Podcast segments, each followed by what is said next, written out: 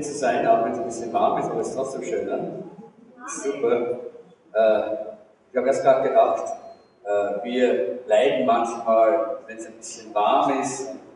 Äh, auf der anderen Seite sagen wir, ja, ich möchte gesinnt sein, wie Jesus Christus auch äh, gesinnt war. Und da gehört auch dazu, dass wir mal schwitzen, oder? Weil Jesus auch geschwitzt. In Israel war es auch warm äh, und auch dazu ist er dabei begeistert worden hat gelitten und er hat geschwitzt dabei für uns. Also nicht äh, dann so simpel und einfach mal zu sagen, oh ja, danke Herr, dass wir einfach uns freuen dürfen in deiner Gegenwart, auch wenn es mal warm ist. Und dann kannst du dich schon entspannen und schon merkst du, es ist viel besser. Die Gabe, glaube ich, der Zeugnis, äh, ein Heilungszeugnis, oder? Möchtest du das geben?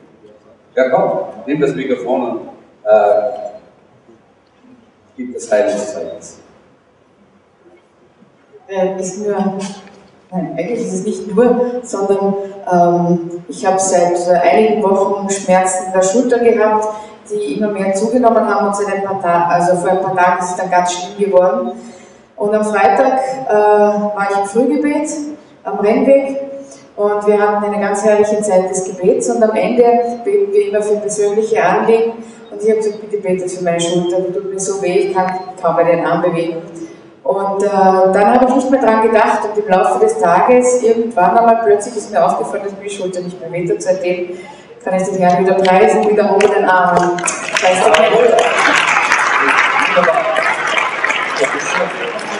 Das ist super. Ich möchte euch einfach ermutigen, dass ihr vom Herrn etwas erwartet. Ich habe irgendwie so stark am Herzen gehabt vorher, dass ich für jemanden hier einen Impuls habe, äh, wo einfach der Herr sagt, vertrau mir, mach die Schritte im Glauben ich will dich berühren und auch heilen. Äh, ich habe daran gedacht, ich bin äh, vor einigen Wochen, war das zwei oder drei Wochen am Sonntag, vor zwei Wochen glaube ich am Sonntag waren wir auf dem Schneeberg äh, als Live-Gruppe äh, und ich habe gedacht, das ist wunderbar gewesen. Äh, Im November habe ich kaum stehen können, äh, im Dezember habe ich kaum gehen können und viele haben gebetet und Gott hat das Wunder getan. Und der Herr möchte jemanden grüßen und möchte sagen, der Teufel versucht immer und immer wieder, deine Füße zu legen. Und da geht es nicht um die körperlichen Füße allein, da geht es um die geistlichen Füße, da geht es um die Füße des Glaubens. Und der Herr sagt, lass es nicht zu, dass der Feind immer wieder deine Füße legt und du nicht vorwärts kommst und nicht auf den Berg hinaufsteigst, den ich für dich bereitet habe. Denn ich habe etwas Wunderbares für dich sagt der Herr zu jemandem, etwas, was ich vorbereitet habe, was so herrlich und so wunderbar ist, dass du es jetzt noch gar nicht vorstellen kannst. Aber immer wieder lässt du dich ablenken, immer wieder lässt du dich hindern, immer wieder lässt du dich lehnen durch die Angriffe des Feindes. Wir haben gehört, wie äh, der Herr die Gabe berührt hat und geheilt hat. Ich hoffe, dass wir viele andere Heilungszeugnisse hören. Ich bin am Weg der Heilung. Und ich preise den Herrn dafür. Und wir wissen, dass Gott solche Wunder tut in unserer Welt. Und äh, ich glaube, dass es auch seelische Heilung. Dort, wo jemand entmutigt ist, wo jemand aufgeben möchte, wo der Feind versucht hat, dich zu lähmen, das sagt der Herr, schau wieder auf mich. Okay? Das ist eine Botschaft für irgendjemanden, wer es immer braucht, nimm es und halt es fest. Es ist wunderbar. Halleluja. Ja, wir haben Handouts, die sind ausgeteilt oder werden gerade ausgeteilt.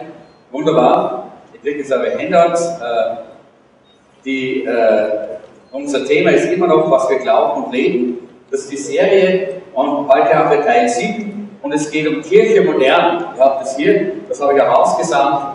Äh, weil ich glaube, dass es gut ist, dass wir verstehen, äh, worum es geht, wenn es um Kirche modern geht. Da geht es nicht um den Stil, sondern da geht es darum, dass eine, eine Gemeinde nach dem Neuen Testament, äh, eine Gemeinde, so wie Gott sie geplant hat, ist dynamisch, ist stabil, ist geheimnisvoll und doch relevant, ist flexibel und herausfordernd.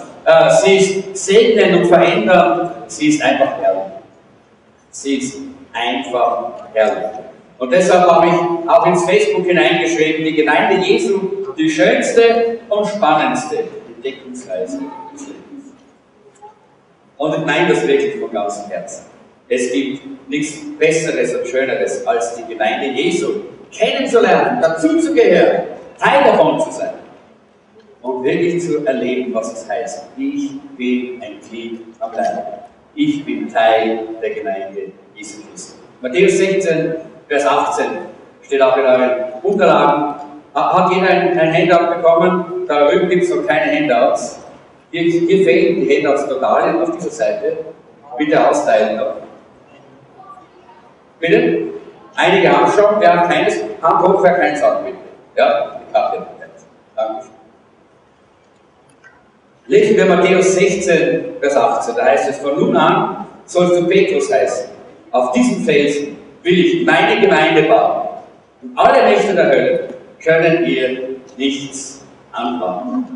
In dieser ganzen Serie geht es eigentlich um die Grundpfeiler unseres Glaubens als Gemeinde, die Grundpfeiler unseres Glaubens als Vienna Christian Center und als Jesus-Zentrum. Äh, und wir haben viele solche Pfeiler in diesen letzten Wochen und Monaten bereits miteinander angeschaut. Und heute geht es um die Gemeinde und äh, man nennt das, äh, in der Theologie nennt man das dann Ekklesiologie, das heißt die Glaubenslehre der Gemeinde. Aber ich möchte nicht nur Lehre weitergeben, obwohl das auch dazugehört und heute äh, ist es auch ein ganz großer Teil äh, dieser heutigen äh, Predigt. Aber ich möchte auch einfach über, äh, ich möchte auch einfach über Erfahrung sprechen. Sehr gut, aber geht trotzdem, oder? Äh, ich erinnere mich, an wie ich mich äh, bekehrt habe, mein Leben Jesus gegeben habe. Ich war ja vorher äh, katholisch aufgewachsen, dann war ich zwar noch Teil, äh, auf, dem, auf dem Papier war ich noch Katholik, aber war ja eigentlich kein Katholik mehr, weil es mich gar nicht interessiert hat mehr, weil ich gemerkt habe, da kriege ich keine Antworten, da bekomme ich nicht das, was wonach ich suche, nach der Frage, was ist der Sinn des Lebens? Und darum bin ich eigentlich unterwegs gewesen, habe viele Dinge getan und eines Tages hat Gott mich erwischt könnte man so sagen. Ja. Eines Tages hat Gott zu mir geredet, eines Tages habe ich das Wort Gottes in die Hand genommen, habe angefangen drin zu lesen und dann habe ich gewusst, Herr Jesus, wenn du wirklich lebst, wenn das wirklich stimmt, was ich hier gelesen habe, wenn du auferstanden bist, dann komm in mein Leben, dann komm in mein Herz und in mein Leben hinein. Und Jesus ist gekommen und hat mich errettet. Aber ich hatte keine Ahnung von dem, was Gemeinde bedeutet, was die Bibel sagt, äh, wie man eigentlich jetzt als Christ leben sollte. Ich hatte keine Ahnung davon und eigentlich waren die ersten Christen, die ich getroffen habe, eigentlich nur ein Team, ein Missionsteam, von Operation Mobilisation, einer Jugendmissionsorganisation hier in Wien. Und so habe ich mit denen angefangen, meinen Glauben zu praktizieren, habe angefangen, die Bibel zu lesen, zu studieren, habe eine tiefe, tiefe Bibelschule erlebt darin, dass dort viele Bibellehrer waren, die immer wieder unterrichtet haben. Wir haben viele Stunden die Bibel studiert und gelesen.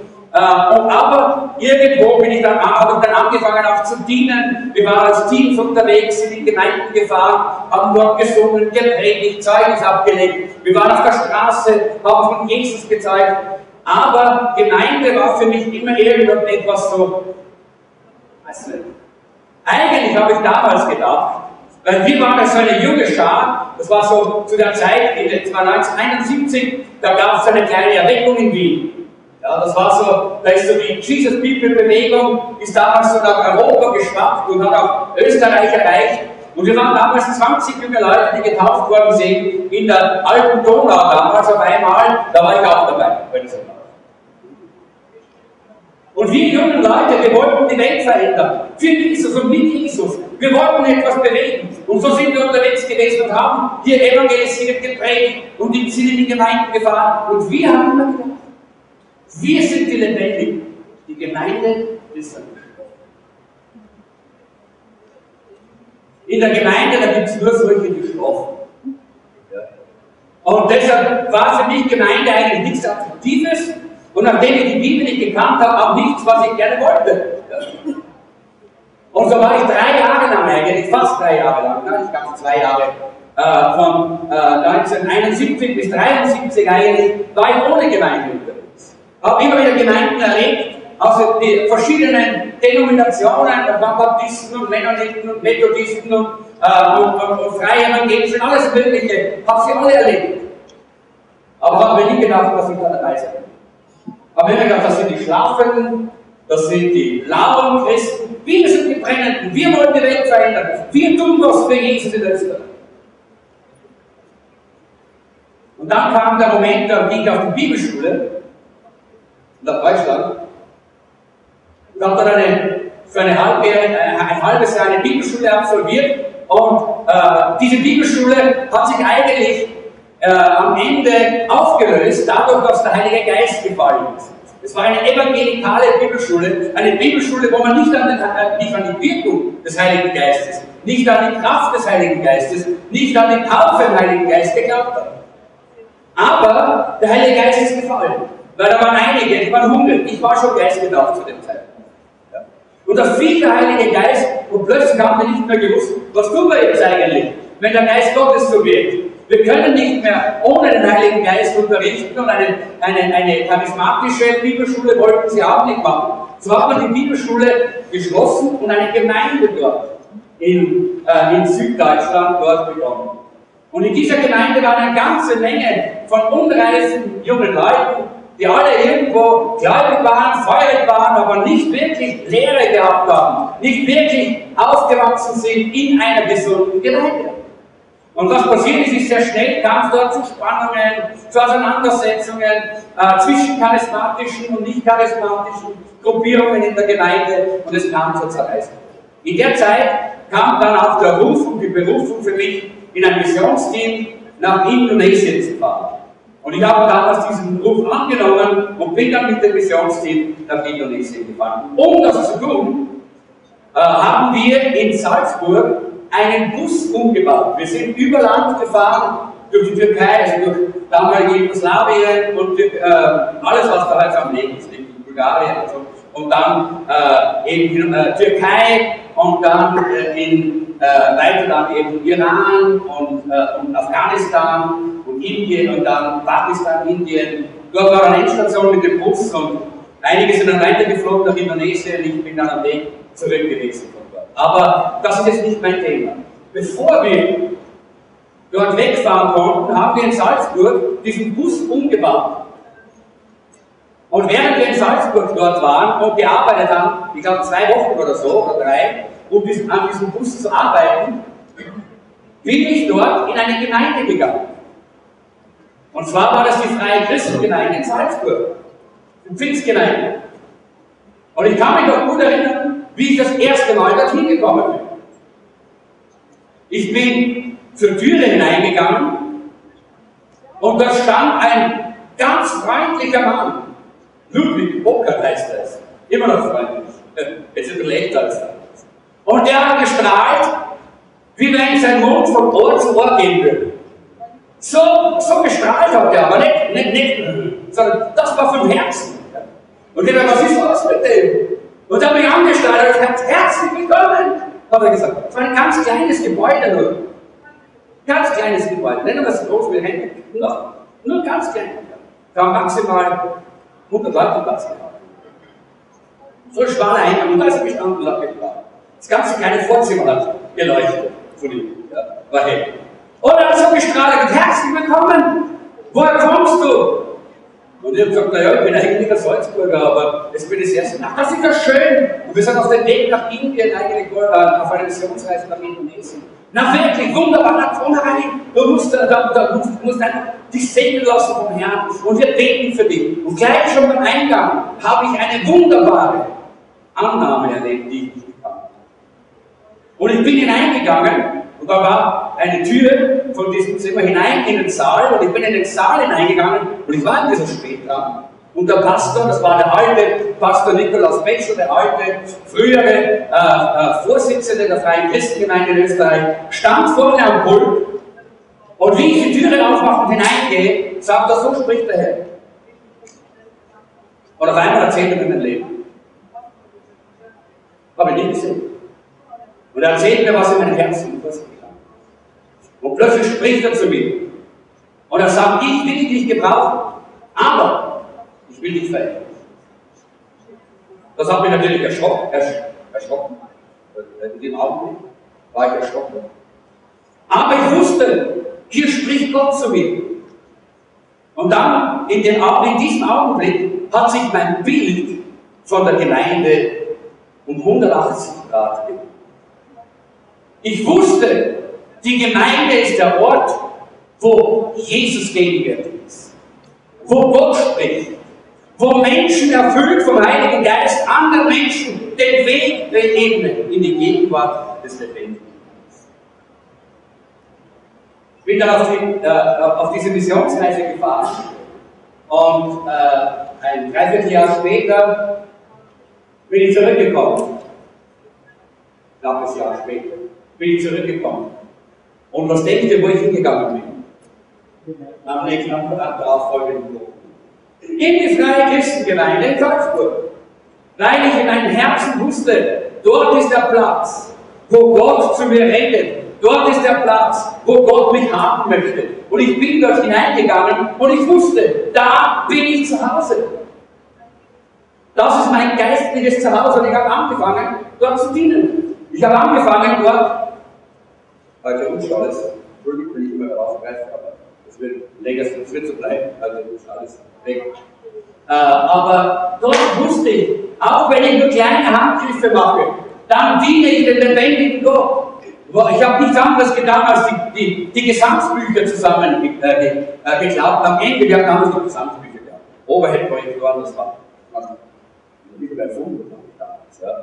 So was gab es ja gar nicht. Polen auch nicht. Ja. Gesamtbücher gab es. Ja.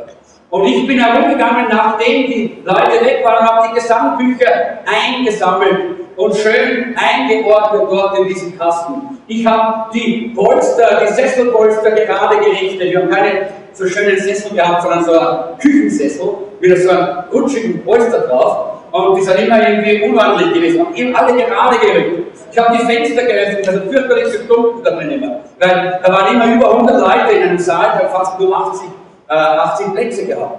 Ja. Und ich habe immer all diese Dienste, das war mein Dienst. Und ich habe gewusst, ich bin hier zu Hause. Das ist der Platz, wo ich meine geistliche Heimat gefunden habe. Und ich habe gemerkt, wie ich plötzlich wachse. Ich sage euch, in diesen drei Jahren vorher oder zweieinhalb Jahren vorher bin ich nicht einmal einen Prozentsatz so viel geistlich gewachsen, wie dort, als ich in die Gemeinde gegangen bin. Das war wie ein Raketenstart.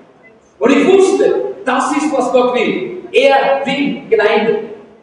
Und von dem Augenblick habe ich Gemeinde geliebt. Von dem Augenblick wusste ich, Gemeinde ist das Herz Gottes. Weil er hat seinen Sohn, eine Braut geschaffen in dieser Welt. Und die ist so wunderbar. Und die ist so herrlich. Und die ist so fantastisch, dass man sich gar, gar nicht die Worte finden kann, darüber zu reden. Ich werde versuchen, ein bisschen jetzt euch theoretisch oder praktisch hineinzuführen, von der Bibel her, was die Bibel sagt über die Gemeinde.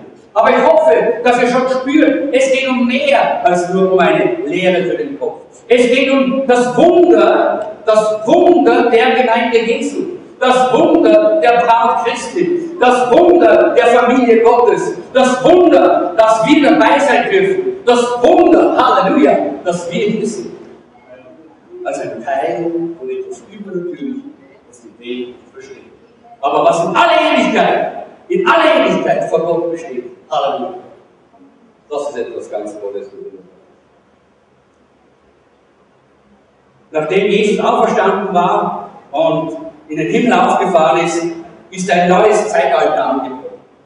Eine neue Zeit, und das heißt das Zeitalter der Gemeinde, man nennt es auch manchmal das Zeitalter der Gnade oder auch die Zeit der Heiden, weil das Evangelium und die Botschaft und das Reden Gottes nicht mehr bei den Juden geblieben ist, sondern jetzt zu den Heiden gegangen ist. Und ich möchte ein paar Fakten, bevor wir dann weitergehen mit dem, was auch auf eurem Blatt ist. Ein paar Fakten vielleicht euch weitergeben. Ihr könnt es dazu schreiben, die wichtig sind über die Gemeinde. Eines ist ganz wichtig. Die Gemeinde ist keine Erfindung der ersten Christen. Nein, in Epheser Kapitel 1, Vers 9, und das lese ich euch, Epheser Kapitel 1, Vers 9, da heißt es, denn Gott hat uns wissen lassen, das Geheimnis seines Willens nach seinem Ratschluss, den er zuvor in Christus gefasst hat. Um ihn auszuführen, wenn die Zeit erfüllt wäre, dass alles zusammengefasst würde in Christus, das im Himmel und auf der Erde Und da geht es um die Gemeinde. Es war immer schon Gottes Plan.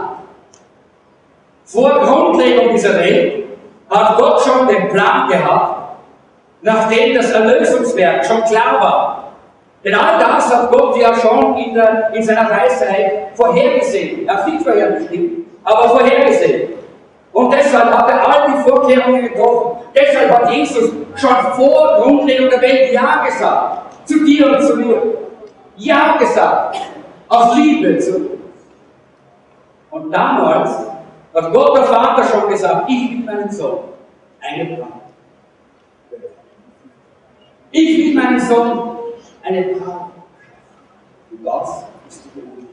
Und dieses Geheimnis war verborgen über all die Jahrhunderte. Niemand hat es verstanden. Bis am Tag vom Pfingsten, der Heilige Geist. Da kam die Weisheit Gottes und die Apostel haben plötzlich erkannt, durch Offenbarung des Heiligen Geistes, was es bedeutet. Das ist die Gemeinde Jesu Christi. Das ist nicht eine weitere Religionsgemeinschaft. Das ist nicht eine Denomination, das ist nicht eine Kirche schlechthin. Das ist die Gemeinde Jesu Christi. Das ist die Braut Jesu. Und das ist etwas, was damals geschehen ist. Es war zwar ganz neu für die Jünger, sie haben das vorher nicht gekannt. Sie haben Jesus in Apostelgeschichte 1, Vers 6 lesen wir das. Äh, sie haben ihn befragt, sie haben gesagt, wie ist das? Wie wird das alles ausschauen, nachdem Jesus aufgestanden war? Wollten sie das wissen? Und Jesus hat über das Reich Gottes ihnen geredet. Die Jünger haben nichts verstanden. Erst als der Heilige Geist kam. Erst als sie mit dem Heiligen Geist erfüllt wurden. Plötzlich gingen ihnen die Augen auf.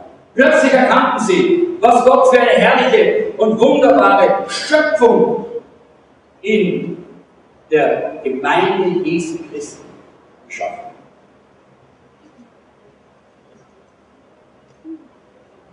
Diese Gemeinde, diese Brautgemeinde, die hat nicht nur Juden, sondern Heiden aus allen Völkern als Glieder Mitglieder. Das ist das Wunder, in dem wir uns befinden. Und die Gemeinde hat von Gott die wunderbaren Aufgaben bekommen, diese Offenbarung von Gott in diese Welt hineinzubringen. Ich gebe ein paar kurze Definitionen von Gemeinde. Gibt ein griechisches Wort, das heißt Kyriakon, und das heißt eigentlich vom Herrn. Vom Herrn. Oder des Herrn. Des Herrn. Das ist noch, nicht, wir sind noch nicht auf diesem, aber kommt schon, ich sage es dann, wenn es so ist. In 1. Korinther 11, 20 beim Abendmahl, da sagt der Apostel Paulus, wenn ihr nun zusammenkommt, so hätte man da nicht das Abendmahl des Herrn. Und da steht Kyriakos. Und davon kommt der Begriff Kirche. Das heißt, etwas, was dem Herrn gehört. Die Gemeinde gehört nicht uns. Die Gemeinde gehört nicht Menschen. Die Gemeinde gehört dem Herrn.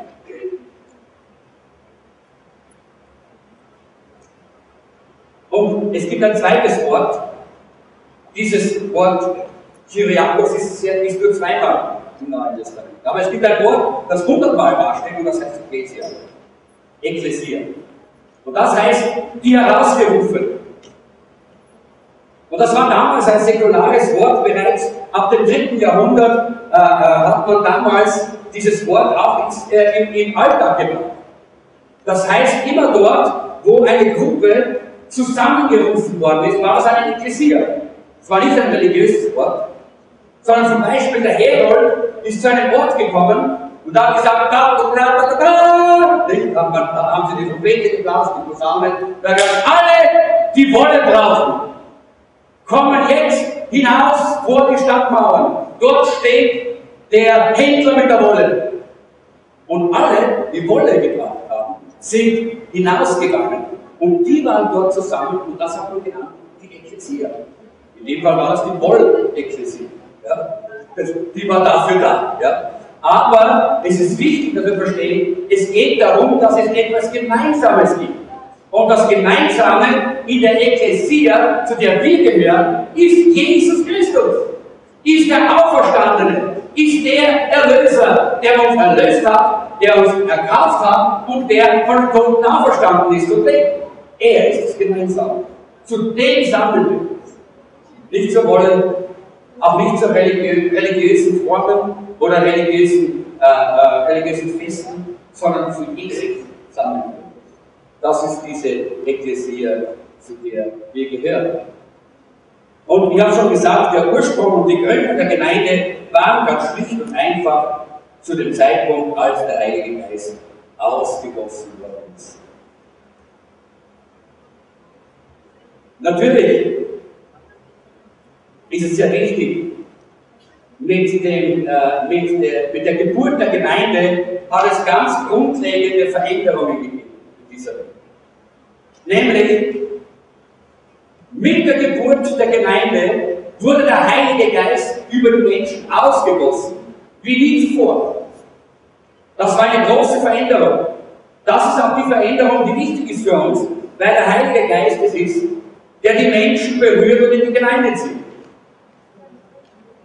Es gab aber auch eine neue Leiterschaft, die damals etabliert worden ist, nämlich Apostel und Leiter, die damals eingesetzt worden sind, durch die Kraft des Heiligen Geistes in der Gemeinde und akzeptiert worden sind in der Gemeinde. Die Gemeinde, wie ich schon gesagt habe, gehört nicht uns, sondern Jesus. Und wir haben zwei verschiedene äh, Formen, die wir, über die wir sprechen, wenn wir über Gemeinde reden. Das eine ist die universelle Gemeinde und das andere ist die lokale Gemeinde.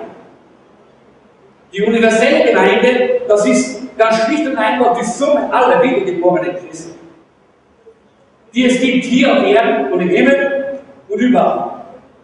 Das ist die universelle Gemeinde. Und wir alle gehören dazu, wenn wir Jesus Christus in unserem Herzen haben. Aber, und das ist so wichtig, wir brauchen auch die lokale Gemeinde. Die universelle Gemeinde hat keinen Leib. Die lokale Gemeinde ist so wie der Leib. Jetzt, jetzt stelle ich eine Hypothese auf. Ich, Gerhard Kisslinger, ich könnte auch ohne meinen Leib existieren. Hypothetisch. Probier es aus. Äh, das heißt, mein Leib, mein, meine Seele und mein Geist sind lebendig. Auch wenn zum Beispiel so stockdunkel ist, dass ihr meinen Körper nicht seht. Also ich könnte theoretisch, theoretisch ohne den Leib existieren. Aber ich sage euch was. Es ist viel praktischer. Glaubst du das? Das Essen geht einfacher, das Gehen geht einfacher, Gemeinschaft geht einfacher. Alles funktioniert besser, weil diese Funktionen alle im Körper gemeint sind. Und es gibt leider Christen, die meinen, wir gehören zur universellen Gemeinde. Das ist ungefähr so, wie wenn man ohne Leib existiert. Das ist etwas, was nicht wirklich Hand und Fuß hat. Das ist nichts, was wirklich praktisch etwas bewirken kann. Und deshalb brauchen wir die Lokalgemeinde. Wir müssen Teil der sein. Ich merke, ich muss viel schneller noch vorangehen. Wir werden vielleicht mehr als nur zwei Teile haben. Ich habe geplant, zwei Teile zu machen. Vielleicht haben wir drei Teile über die Gemeinde. Nein, das ist so was Tolles, da müssen wir uns Zeit nehmen. Nehmen wir zuerst mal den Charakter der Gemeinde. Was ist der Charakter der Gemeinde? Es gibt hier göttliche Begriffe, die wir in der Bibel finden in Bezug auf die Gemeinde. Zum Beispiel heißt es Gottes Königreich oder das Reich Gottes. Steht immer wieder und immer wieder. Basileia ist dieser Ausdruck, der hier verwendet wird, das Reich Gottes. Und Jesus hat hauptsächlich über das Reich Gottes gesprochen und nur sehr wenig eigentlich über die sichtbare Gemeinde. Dieses Reich Gottes, dieses Königreich, ist genau das, was ich gesagt habe. Das ist dieses wunderbare, äh, was wir nicht sehen, aber was es gibt, nämlich die universelle Gemeinde, in dieser Welt, im Himmel, überall, wo Menschen sind, die Jesus Christus angenommen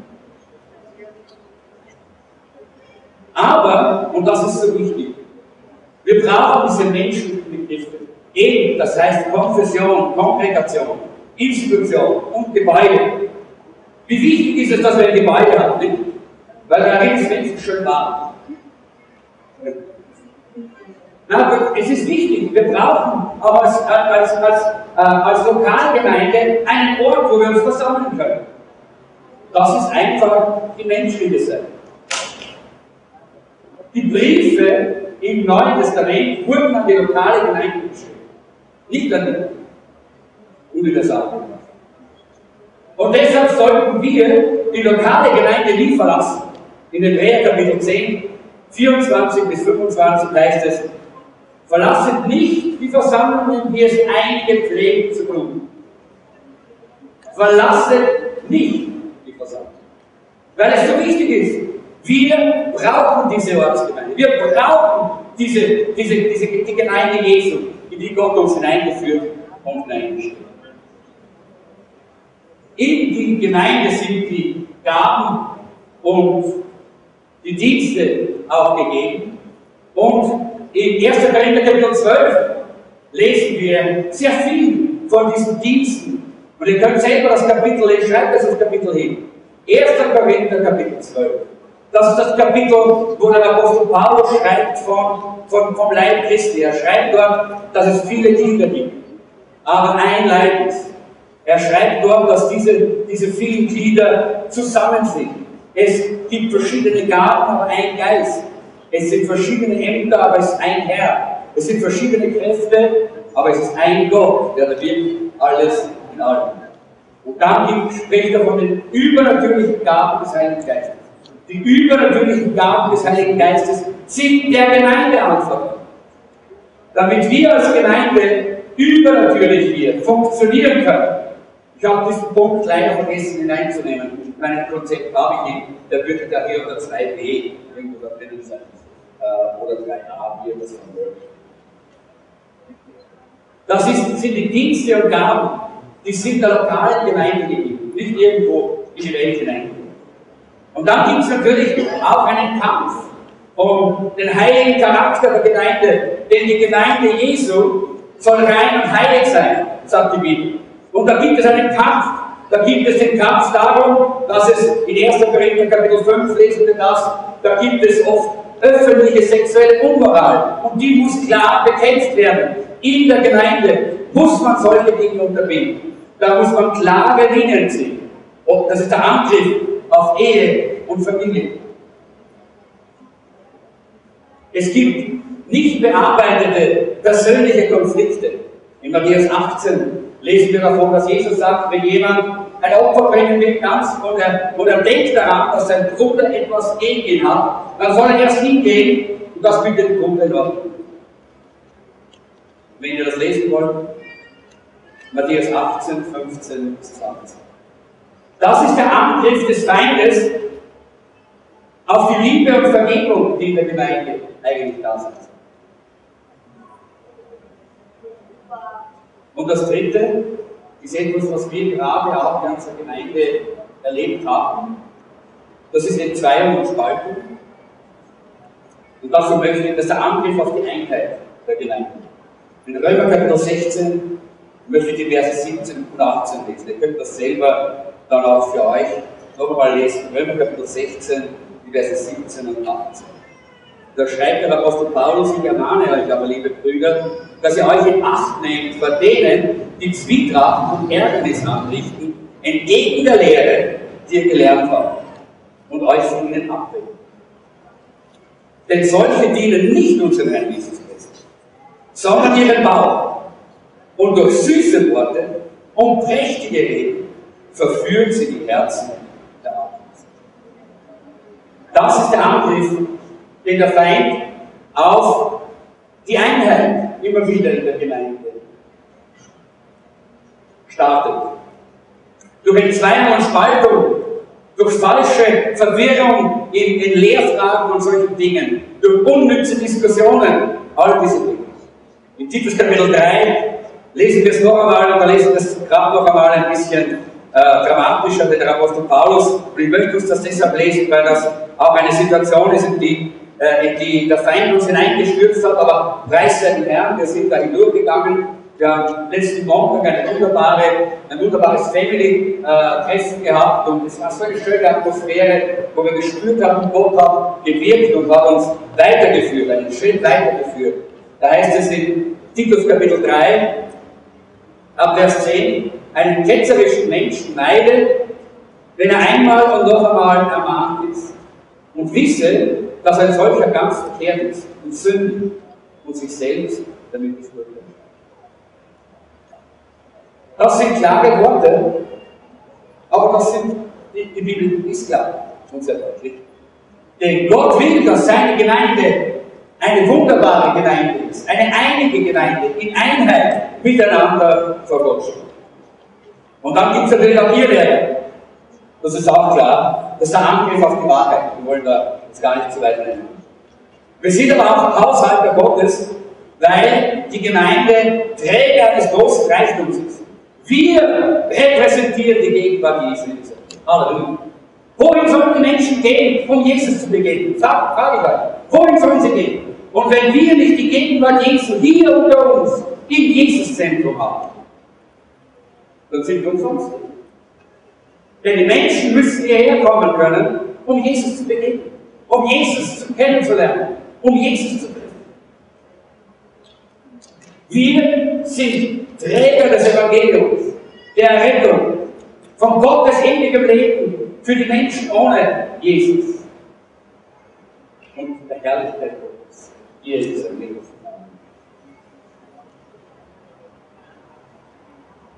Ich springe ein bisschen weiter, damit wir äh, das alles noch begreifen. Ich merke, dass ich jetzt äh, schon ein bisschen die Konzentration raubt und ich verstehe das auch. Wichtig ist, dass wir verstehen, weil Gott die Gemeinde so gesegnet hat und so reich, reich, reich ausgerüstet hat, deshalb wird der Feind alles tun, was er kann, um uns auf Wege zu leiten, die uns von dieser Gemeinde und von, den, von dem geraden Weg wegführen. Da gibt es falsche Religionen, da gibt es Gesetzlichkeit, da gibt es dunkle Religiosität, da gibt es Selbstgerechtigkeit, da gibt es unnütze äh, Diskussionen über, über Beistriche und Punkte oder andere Dinge, äh, äh, wie der Bibel, all diese Dinge. Und es ist so wichtig, dass wir verstehen, der Feind versucht immer wieder, die Gemeinde äh, zu zerstören. Zweitens, biblische Begriffe für die Gemeinde. Kann sein, dass wir da heute schließen das nächste Mal dann weitermachen äh, mit, den, mit den nächsten Punkten. Denn ich glaube, wir leben uns einfach die Zeit. Wir wollen die Gemeinde kennenlernen. Wir wollen über die Gemeinde lernen. Biblische Begriffe für die Gemeinde. Das erste ist Gott der Vater.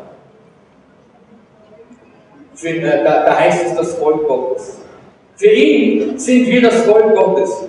Wir sind hinzugetan zum Volk Gottes. Wir, die wir einmal Ferne und Feinde waren, sagt Paulus im Epheserbrief, wir wurden hinzugetan, die Feindschaft ist zerbrochen am Kreuz und wir sind Teil der Familie Gottes. Luther sagt Hausgenossen. Wir sind Teil der Familie Gottes geworden. Halleluja. Das ist was ganz Wunderbares. Das heißt, es besteht aus Gläubigen, das heißt, im griechischen Pistol, Menschen, die erfüllt sind, die glauben und grundsätzlich treu sind, die Gott treu nachfolgen. Das ist, was Gemeinde ist. Gemeinde für den Vater, das ist das Volk Gottes. Er sieht uns als sein Volk. Er sieht uns als seine Familie. Er ist der Vater, der rechte Vater über allen Kindern. Und Brüder, wir sind Brüder und Schwestern, die Liebe untereinander haben. In der Gemeinde gibt es Gleichwertigkeit an Rasse, an Geschlecht, an sozialer Position. Und genau das ist ein Angriff, der in der letzten Zeit wieder gestartet worden ist, wo man die Frauen wieder ein bisschen hinunterdrückt. Das ist nicht biblisch. Nein, nein, nein, nein. Das Wort Gottes sagt gar nicht, dass die Frauen weniger sind. Ja, in der Ehe heißt es, dass sich die Frau dem Ehemann, ihren Mann, aber da geht es um, um die Ehe. Da geht es ganz schlicht und einfach darum, dass es keine, keine Wertigkeit mehr, mehr, mehr, mehr wert ist, sondern da geht es ganz schlicht und einfach um Ordnungen. Es braucht Ordnungen überall, wo eine Gemeinschaft ist. Nicht? Und deshalb ist das. Aber das Wunderbare in der Gemeinde ist, dass es keinen Unterschied gibt zwischen Geschlecht, Rasse, sozialer Position. Alles sind gleich. Alles angenommen in Christus. Und Jesus hat nicht nur Menschen zur Bekehrung geführt und dann stehen gelassen, sondern er hat sie zu Jüngern gemacht. Er hat sie eingeladen, seine Schüler zu sein. Er war zusammen mit ihnen, den ganzen Tag über, die ganze Woche über. Sie sind miteinander gegangen. Sie waren ein Team. Und Gott will, dass wir in dieser Weise auch in der Gemeinde miteinander. Für Jesus Christus ist die Gemeinde der Leib Christi. Der Leib Christi. 1. Korinther 12, 12, das habe ich schon gelesen. Da heißt es, wir sind Glieder des einen Leibes. Wir sind zu einem Leib getauft. Und der Leib gehört zum Haupt. Und deshalb ist es so wichtig, dass wir das verstehen. Ich verstehe manchmal die Leute nicht, die sagen, ja, ich liebe Jesus, aber mit der Gemeinde kann ich nichts anfangen. Das geht nicht. Das ist ungefähr so, wenn du sagst, okay, dein Kopf mag ich ganz gerne, weißt. Das geht nicht.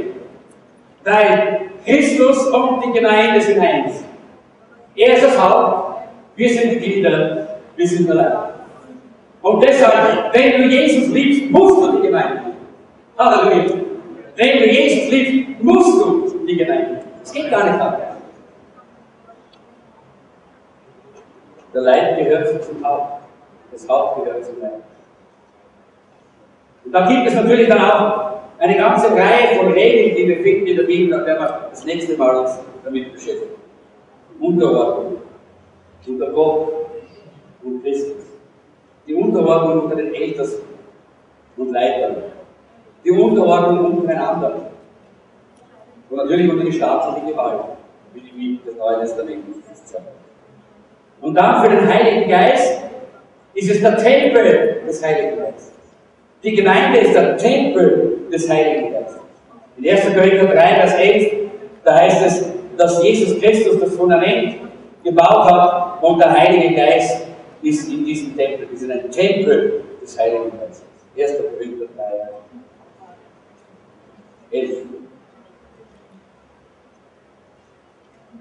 Da heißt es, einen anderen Grund kann niemand legen als den, der gelebt ist, welcher ist Jesus Christus. Er ist der Grund und die Gemeinde ist drauf gebaut. Und dann gibt es noch einige andere Begriffe und Bilder.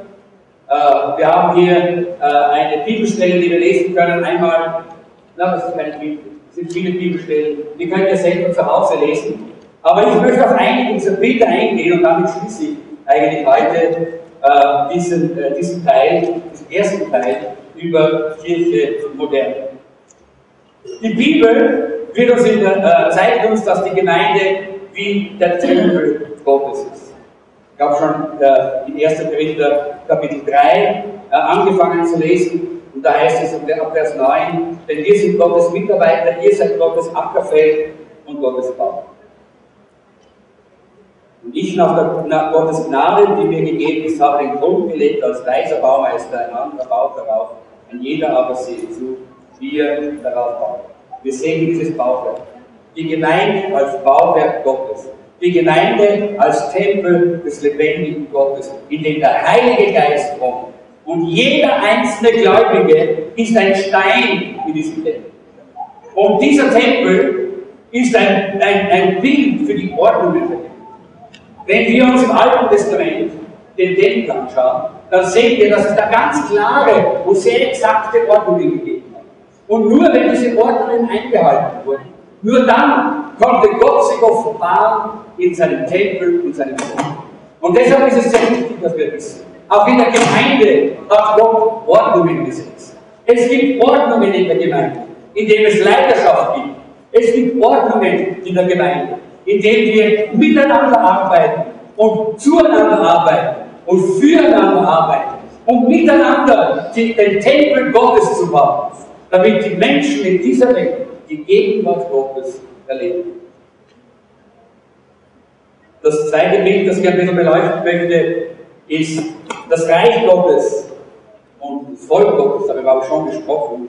Das ist ein bisschen etwas über die Stellung der Gemeinde, die Rechte der Gemeinde. Wenn wir verstanden haben, dass wir zum Volk Gottes gehören, dann wissen wir, was für Rechte wir haben. Denn Gott hat uns als seine Familienmitglieder alle Rechte gegeben, die er auch seinen Söhnen und Töchtern gibt. Denn wir sind Söhne und Töchter im Reich Gottes, in der Familie. Was für eine wunderbare Stellung hat Gott uns gegeben. Das dritte Bild ist die Familie Gottes. Das dürfen wir nicht vergessen. Da haben, das ist auch schon mit anderen etwas drinnen gewesen. Da geht es um Gemeinschaft und Zusammenleben. Aber auch um die Autorität von Eltern. So wie es in einer Familie ist. Wenn wir zu einer Familie gehören, dann haben wir eine ganze Menge von Segen. Das heißt, ich kann mich erinnern, in meiner Familie zu Hause, wenn ich nach Hause gekommen bin, habe ich immer zu essen. Wenn ich hungrig oder durstig war, konnte ich immer zum Kühlschrank. Wir mussten immer noch fragen. Ja. Das war damals noch üblich in meiner Zeit. Und ich habe gesagt, bitte darf ich was nehmen? Selbstverständlich, klar. Es war logisch. Aber es war mein Recht als Kind zu Hause, dass ich versorgt werde. Ich musste nie betteln, dass ich nicht nackt auf die Straße gehe. Ich habe immer schön gekleidet. Das ist das Recht, wenn man zur Familie geht. Und genauso ist es auch im Reich Gottes. Gott gibt dir alles, was du brauchst. Du hast das Recht damit. Dass du ein gottseliges Leben leben kannst, ein Leben, wo andere sagen, wow, ist das herrlich wie dir. So möchte ich auch. Aber, wisst ihr was? In meiner Familie war es üblich, dass jeder auch seine Aufgaben hat. Ich musste einmal in der Woche Staubsaugen. War mein Dienst.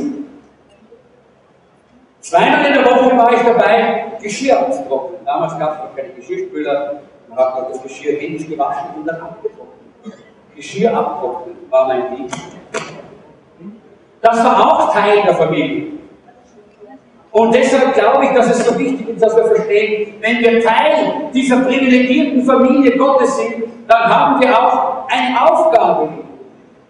Und ich lade euch ein, diese Aufgaben wahrzunehmen, denn nur dann werden wir erleben, dass wir wirklich Teil sind. Wirklich Teil sind von dieser Familie. So wie es hier auch auf die Familie Gottes haben. Auf der Folie oder auf der Und dann, ich gehe die anderen Dinge durch, Gottes Armee ist auch ein Bild. Gottes Armee sind wir. Das spricht von auf der einen Seite von Ordnungen, von Unterordnung, von Autorität, aber auch von Sieg. Das spricht von Sieg. Als Gemeinde Jesu hat Gott uns einen Sieg vorbereitet und wir dürfen darauf zumarschieren. Dann eine königliche Priesterschaft. 1. Petrus 2, Vers 9. Wir sind eine königliche Priesterschaft. Und das ist der Dienst. Der Dienst an Gott für den Lobpreis vor Gott stehen. Dass wir gemeinsam Gott Lob und preisen. Ich habe heute wieder so eine herrliche Lob Lobpreiszeit. Die Gegenwart Gottes ist so wunderbar. Wenn wir im Lobpreis Gott irgendwie ich lade ein, einfach in den Gottesdienst rechtzeitig, um dabei zu sein beim Lobpreis. Weil ihr seid berufen zu einer königlichen Priesterschaft. Und dort ist der Priester, das Priesteramt. Dort könnt ihr euer Priesteramt ausüben. Lobpreis in der, in der Armee. Dann der, der Leib Christi, da haben wir oft schon drüber geredet, als Glieder am Leib haben wir alle eine Funktion. Und der Daumen kann nicht sagen, ich möchte gern Knie sein, das geht nicht.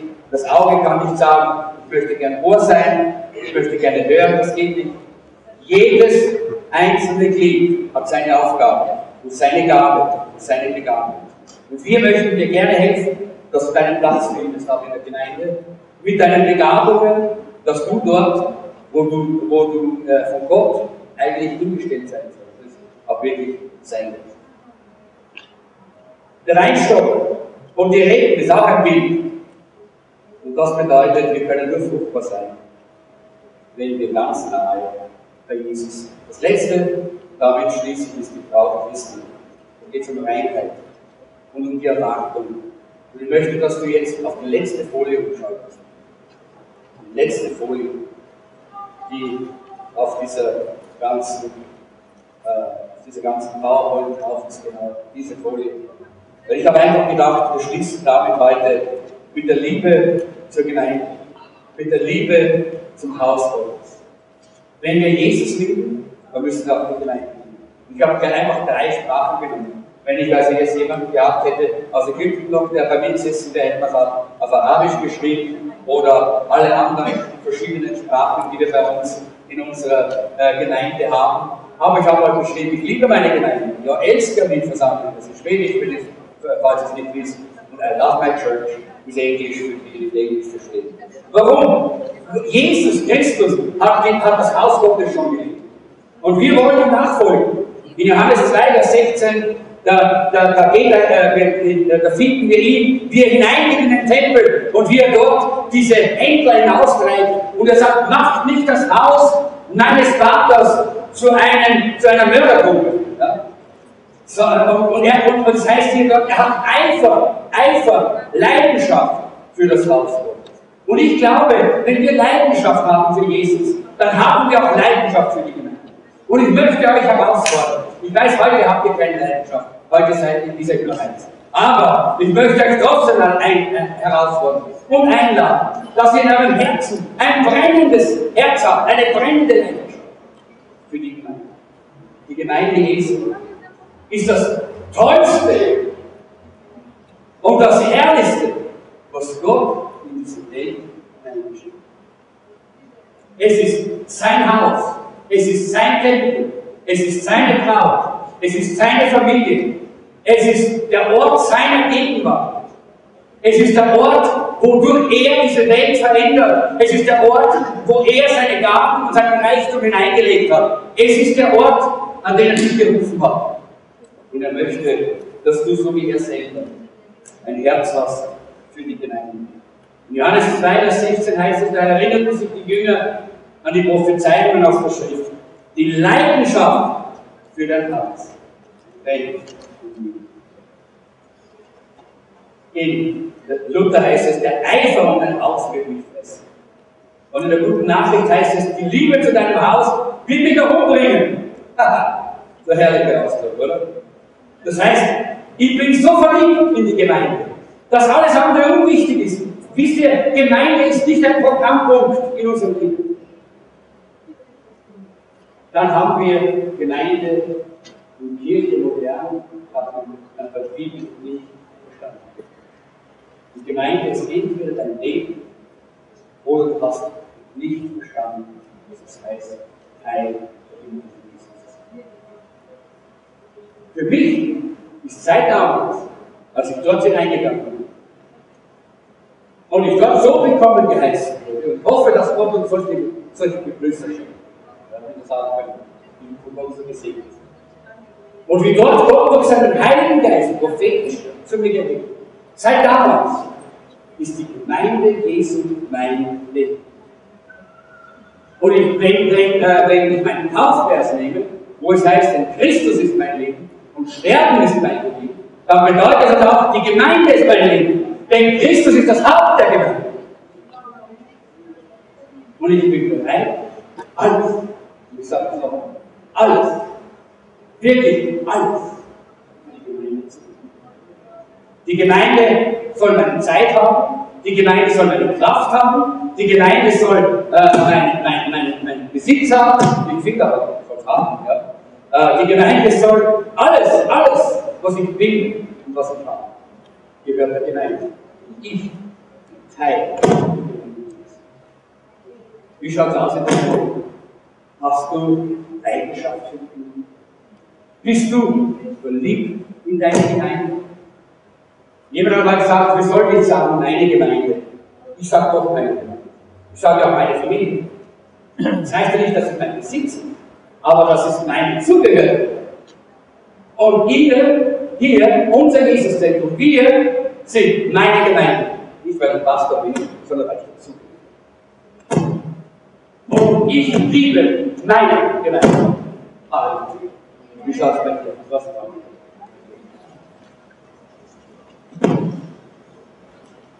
Ich möchte einfach das abschließende Gebet werden, ganz schlicht abschließen.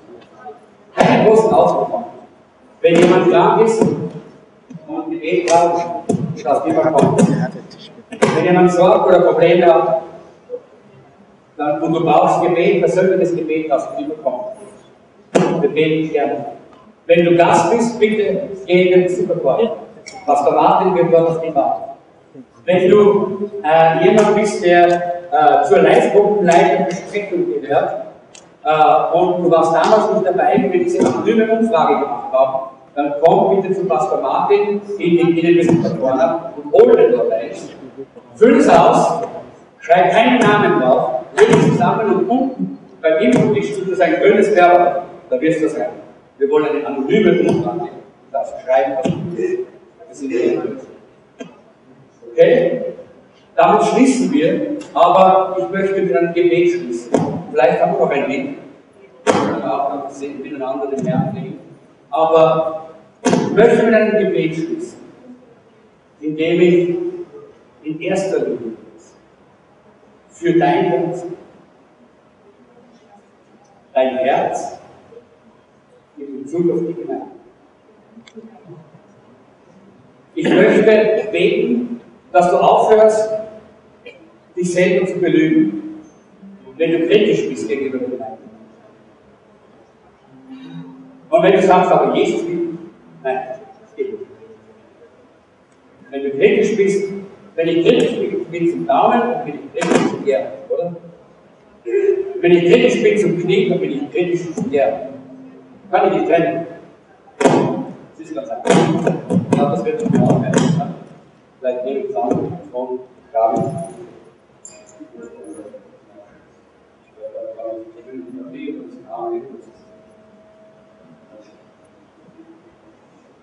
Und ich möchte jetzt ein Gebet beten, dass der Heilige Geist dir hilft, das erstens schnell zu erkennen. Der Teufel wird immer versuchen, dich zu belügen. Und das Auseinanderreißen. Aber ich bete, dass der Heilige Geist dir hilft, das schnell zu erkennen. Wenn du kritisch bist, kritisch bist zur Gemeinde, wenn du negativ redest über die Gemeinde, sprichst du negativ über Jesus. Nützt nichts. Er, und Sie wissen, was das Wunder, wunderbar ist, er kann mit unseren Schwachheiten leben. Ja, er kann das. Er hat kein Problem damit, mit unseren Schwachheiten. Aber unsere negative Haltung, mit der hat er ein Problem. Und dann bete ich, dass du das schnell erkennst, ablegst. Denn ich glaube, dass es Sünde ist, dass du es ablegst beim Kreuz und dass du dann sagst, Herr, schenk mir Liebe für deine Gemeinde. Schenk mir Liebe für die Gemeinde. Und ich weiß, wenn der Heilige Geist kommt, dann wird dein Herz brennen. Und du wirst leidenschaftlich sein für die Gemeinde. Amen. Wer möchte das, dass ich so bete? Jetzt frage ich nicht, wer möchte es nicht. okay. Wenn du das möchtest, schließ die Augen, schließ dich innerlich an. Herr Jesus, danke, dass wir lernen dürfen aus deinem Wort. Danke, dass wir lernen dürfen über diese wichtigen, wunderbaren Dinge, die du geschenkt hast und das Herrlichste und das Wunderbarste, was du uns gegeben hast nach der Erlösung. Das ist die Gemeinde. Danke, Herr. Danke für die Gemeinde. Danke, Herr, dass wir Teil der Gemeinde sein dürfen. Danke, dass wir nicht irgendwo alleine herumlaufen und herumirren müssen, sondern du hast uns in die Gemeinde gestellt, in deine Familie, Glieder an deinem Leib. Herr. Danke, Jesus. Danke, dass wir Teil deiner Braut sind. Und gerade jetzt bete ich, Herr, dass du mit deinem Heiligen Geist kommst und dass du hineinleuchtest in jedes einzelne Herz. Und dort, wo kritische und negative Gedanken sind über die Gemeinde, deck sie auf, Heiliger Geist. Deck sie auf, aber nicht zur Verdammnis, sondern zur Vergebung. Damit jeder Einzelne frei wird von dieser Lüge des Satans. befreit, gereinigt, geheiligt.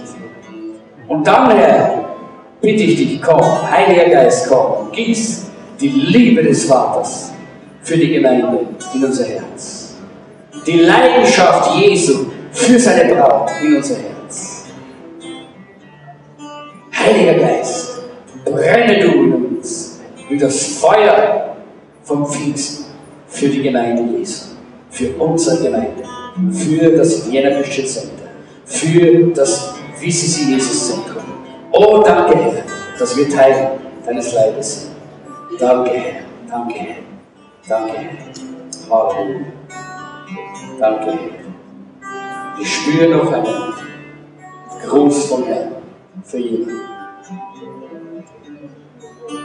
Der Herr sagt, wenn du meinem Reden gehorsam bist, und zwar nicht halbherzig, wir haben in diesen letzten Tagen gelesen von diesem König, dem Elisa gesagt hat, nimm die Pfeile und schlag auf den Boden. Und er hat halbherzig geschlagen. Und dann hat der Prophet gesagt, warum hast du nicht wirklich leidenschaftlich von ganzem Herzen zugeschlagen? Und deshalb hat er den Sieg nicht erhoben. Und Gott sagt, wenn du das, was ich dir gesagt habe, heute, jetzt, durch mein Wort, durch meinen Ding. Wenn du das hundertprozentig in deinem Leben umsetzt und nicht mehr zulässt, das Kritische und Negative und böse Gedanken über die Gemeinde in deinem, in deinem Inneren, in deinen Gedanken, in deinem Herzen sich ausbreiten können oder festsetzen. Dann sagt der Herr, dann werde ich dich von deiner Krankheit von dieser Allergie, unter der du leidest. Ein für alle Mal heilen. Jetzt weiß ich nicht, wer du bist und ich möchte es auch nicht wissen. Aber nimm diesen Gruß Gottes entgegen. Gott ist ein Gott, der Wunder tut. Und er steht zu seinem Wort. Herr, ich bete ganz besonders für diese Person oder vielleicht sind es auch mehrere Personen, die du jetzt angesprochen hast die leiden unter irgendwelchen Allergien oder Ausschlägen. Herr, danke, dass du heute gesagt hast, du wirst sie heilen. Wenn sie dir gehorsam sind, und ich bitte dich, dass sie leidenschaftlich gehorsam sind, dass sie hundertprozentig gehorsam sind, dass sie völlig und ganz dir ihre Gedanken und ihr Herz frei, dass keine negativen und kritischen Gedanken in ihrem Inneren sich mehr festsetzen können. Danke, Herr, dass du da die Heilung schenkst. Halleluja. Und ich spreche jetzt den Segen Gottes aus über jeden Einzelnen für diese kommenden Tage und Wochen und für die ganze Woche, bis wir uns wieder treffen. Sei gesegnet im Namen des Herrn, der mit dir ist, im Namen des Vaters, des Sohnes und des Heiligen Geistes. Amen.